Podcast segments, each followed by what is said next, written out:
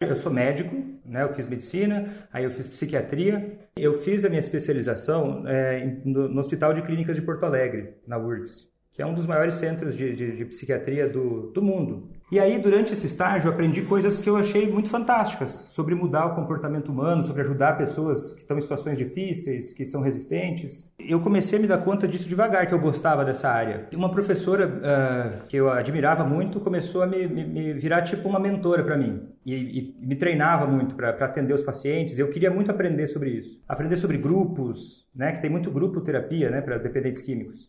E comecei a gostar. E comecei a aprender e comecei a ver que eu era bom nisso.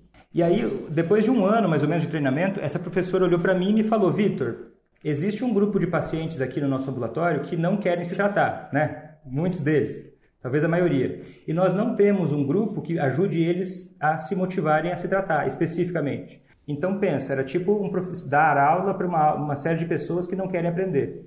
E aí ela me colocou isso, e eu fiquei com muita raiva dela. Porque eu achava que não ia ter o que fazer com essas pessoas. Ela dizia que o problema era eu. Vitor, é você que não sabe lidar com essas pessoas. Eu falava, ué, como é que eu não sei lidar? Eu sei sim. Eles é que não me escutam. E aí eu mandei ela ir lá um dia, né? E ela foi. E ela me mostrou que sim, eu estava errado. E aí quando eu chamei ela para coordenar esse grupo, o grupo foi totalmente diferente. E daí eu comecei a aprender, estudar, enfim. E aí quando alguém te ensina uma coisa que você vê funcionar, eu comecei também a ver esses resultados nos pacientes. Aí eu comecei, ela, ela ganhou minha atenção em todos os níveis, né? Eu queria beber daquela fonte. Eu sei, pô, eu preciso beber dessa fonte. Eu, eu, enfim, discutia casos com ela, enfim, passei um tempão uh, sendo mentorado, estudando, vendo como é que fazia, enfim, me dedicando a isso. Uma hora acabou meu treinamento lá. Eu gostava do grupo, mas enfim, não tinha como continuar, eu comecei a adorar fazer aquilo. Comecei a achar o máximo fazer aquilo. Eu, eu, senti um pouco de falta daquilo. No meu consultório eu atendia muitos pacientes, dependentes químicos ou não, né, gerais, só que tinha muitos familiares que vinham e queriam saber o que fazer. Falavam, ó, oh, meu filho está usando droga e o que, que eu faço? E na época eu mandava a pessoa meio que tinha muito o que fazer. E eu tentei, cara. Uma professora minha me encaminhou o paciente e tal, falou: Vitor, eu não estou conseguindo, eu acho que você vai, vai, vai ter jeito com ele, vamos ver você. E não tinha jeito comigo, porque eu ainda não consigo fazer telepatia. Ele não ia no meu consultório, no meu consultório. O que, que eu ia fazer? Ia na casa dele? não ia rolar. Só que o pai dele queria. Falou, cara, eu não quero ver meu filho assim. Eu quero fazer alguma coisa. Eu não quero ignorar isso e deixar meu filho viver a própria vida. Tipo assim, porque isso não é uma, a própria vida. Ele não trabalhava, não estudava, estava cada vez pior. Até que um dia, contra tudo e todos, eu chamei esse pai para conversar e falei: olha, joguei real. Contei toda a história. Falei, cara, ó, na minha formação eu aprendi que dá para fazer alguém querer mudança. Mas eu nunca fiz isso com um familiar, nunca ensinei um familiar. Então eu quero te propor uma coisa diferente, não é uma terapia. Eu quero ser o teu mentor para você fazer o seu filho querer mudar. E aí ele falou: "Tá bom, Vitor, eu topo". Tudo às claras, né? Então você vai, eu vou, eu vou te ensinar o que eu aprendi. Nunca fiz isso, nunca ouvi falar disso. A gente está criando uma coisa que não existe. Você topa? Ele falou, cara, eu faço qualquer coisa para ajudar meu filho. Comecei a ensinar sobre como falar com o filho. E aí ele começou a vir. Aí começou a chamar a esposa, a esposa começou a vir junto. Comecei a ensinar eles. E ele começou a aplicar isso no filho. E o filho parou de beber. Entrou na faculdade. Arrumou um emprego. Ele mandou um print, ele mandou uma, um print, uma foto do filho, enfim, ele me mandava uns recados assim, né, no, no WhatsApp. E eu achei aquilo muito massa.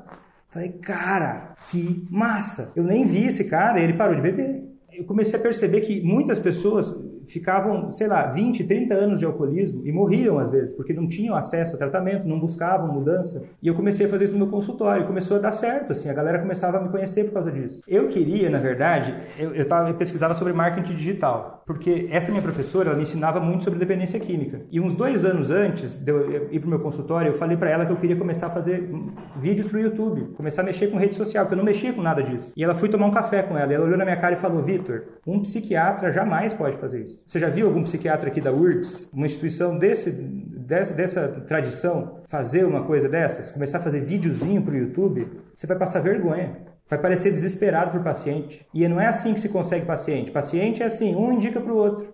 Eu falei, ô, ô, Patrícia, mas se eu tenho zero pacientes hoje, né? Porque eu, eu tinha zero pacientes, não tinha me informado ainda, né? Como é que eu vou conseguir um informar para o outro? Ah, não, o tempo vai mostrar isso. E eu também não aceitava isso. Eu não aceitava que eu ia perder minha credibilidade por fazer conteúdo para internet. Mas eu não fiz, porque eu confiava muito nela. E nisso eu perdi mais de um ano da minha vida. Já tinha o meu medo, já tinha a minha vergonha. E aí fui pesquisar sobre formas de fazer marketing para o meu consultório, para ter mais pacientes também. E aí a minha ideia era lotar a agenda.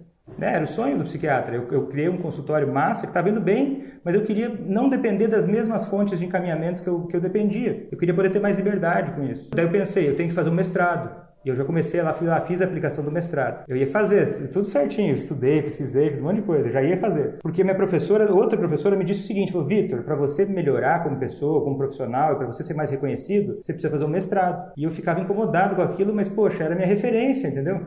E aí, eu, a, daí eu, a minha noiva trabalhava como advogada, num escritório de advocacia. E aí, estava iniciando ainda, né, no, no, escritório lá. Ela trabalhava o dia inteiro uh, e também não estava 100% feliz. E eu não estava 100% feliz no meu consultório, do jeito que eu estava fazendo. Eu queria fazer grupos, eu queria, eu queria uma coisa que não existia. Eu queria criar impacto. E alguns achavam que isso era doença da minha parte. Ai, Vitor, você quer mudar o mundo? Não sei, talvez, quero tentar. Aí até que chegou um cara e começou a falar que tem como fazer impacto, que, que, que eu poderia ajudar mais pessoas. E eu, eu, percebia muito que quando eu estava ensinando no meu consultório, boa parte da consulta eu ficava ensinando. Isso é muito meu, assim. E o que acontece? Um dia, a minha, a minha noiva foi num, é, no escritório de advocacia dela, foi um pessoal de desenvolvimento pessoal. E falou sobre aquelas paradas, né? De, de beleza, vamos lá nesse negócio de desenvolvimento pessoal.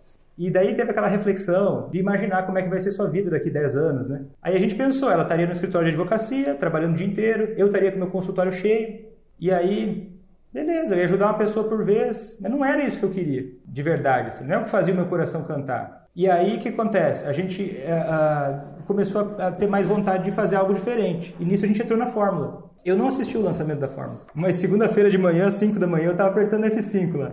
Tava pensando em vender meu carro. Você vai ter que vender o carro para comprar a Fórmula. Daí ela, ela, ela, largou o emprego de, de advogado. Inclusive, foi bem massa, assim, a gente foi lá na, na OAB. Demorou para passar na OAB, né? Largou a carteirinha e ela virou minha lançadora, vamos dizer assim. Né? A gente faz tudo meio junto. E começou, ela começou a estudar a Fórmula. E aí a gente fez o Semente em janeiro. Né? Eu, eu gravei o curso e fiz o Semente em janeiro meio sem saber assim, né, como é que eu ia transformar isso, porque tinha o desafio de fazer isso no consultório, que eu criei uma metodologia, e aí tinha o desafio de passar isso para online. Como é que eu vou ensinar alguém a fazer o marido, o filho, parar de beber pela internet por aulas gravadas? Eu ficava inseguro em relação a isso. Não é uma coisa simples. E aí eu fiz o semente e no primeiro dia não vendeu nada. Aí no último dia vendeu cinco.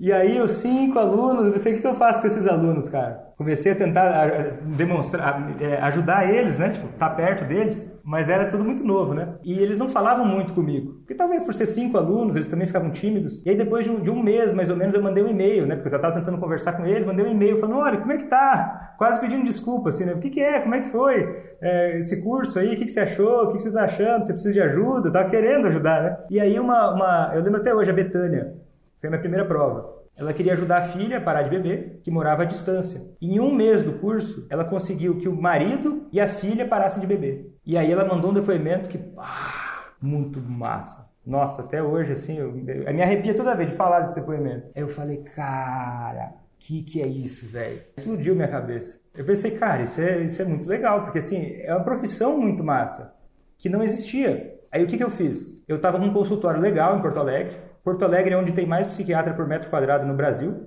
E eu estava na rua que tem mais psiquiatra por metro quadrado no Brasil. E eu estava indo, estava indo. Eu trabalhava num, bom hospital lá, o consultório particular estava indo, estava um consultório bonito, estava rendendo, vamos dizer assim, né? Eu ia conseguir lotar o consultório muito rápido. E eu tinha trabalhado muito para fazer aquele consultório rodar, para funcionar, reformei a sala para ficar bonita. Eu larguei tudo e fui morar na casa da sogra. Um pouquinho antes da pandemia. Ah, a pandemia fez isso? Não, eu nem sabia que ia ter pandemia. Larguei tudo, porque eu sabia que se eu ficasse atendendo pacientes, cada vez vinha mais pacientes, eu não ia me dedicar a fazer o meu curso e o meu conteúdo melhorar. E eu larguei tudo. Comecei a me dedicar a isso, fazer lives, melhorar o conteúdo, estudar, melhorar o curso, dar mais suporte aos alunos, enfim. E aí a gente foi lançando, foi lançando, foi lançando, foi melhorando, foi conhecendo o Avatar. E aí, eu, e aí é muito massa porque eu fiquei um ano e meio com a minha agenda fechada. Eu não precisei abrir minha agenda de pacientes. Para não dizer, eu atendi umas duas ou três pessoas que foi indicação de alguém, que era um psicólogo amigo e tal. Falou, Vitor, por favor, atende esse paciente aqui. Se algum paciente meu está assistindo né, e queria marcar e eu não marquei, não é por mal não, tá? É porque eu estava com esse foco aí. Eu até falei para alguns pacientes, né? Muitos torceram por mim, né? Mas eu tive que encaminhar os pacientes que eu tinha, né? A minha professora, vamos dizer assim, a minha maior mentora, me disse que isso era ridículo. Conforme eu fui avançando, porque eu ainda começava, eu, eu continuei pedindo conselho para ela, aí eu parei, foi meu último conselho que eu pedi para ela. Que eu pedi para ela, olha, eu tô pensando em fazer isso assim. E ela me respondeu o seguinte, Vitor, você tá ficando louco. Você vai tomar processo. Familiar de alcoolista vai lá, não vai colocar nada em prática do que você vai ensinar e vai te processar. Eu falei, tá. Eu acho que vale o processo. e pode dar certo. E aí começou a dar certo, eu mandei uns depoimentos para ela. Aí eu falei, ó, oh, fulana, que bom que eu não te ouvi, né? Que bom que eu não te ouvi. E ela, disse, e ela deu passo atrás? E ela falou, cara, que bom que você não me ouviu. Eu não sei tudo, cara, não sei, que bom que você não me ouviu. A partir daí, a gente foi pro interno, né?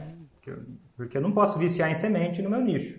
Enfim, não tinha muita. A métrica do semente ficou toda errada, né? Mas o, o primeiro interno, vamos dizer assim, deu, deu ruim. Deu quatro vendas. Nem, nem pensei muito sobre isso. Suou que eu precisava pegar esse dinheiro, investir mais pro próximo e lançar. E aí fui pro segundo lançamento.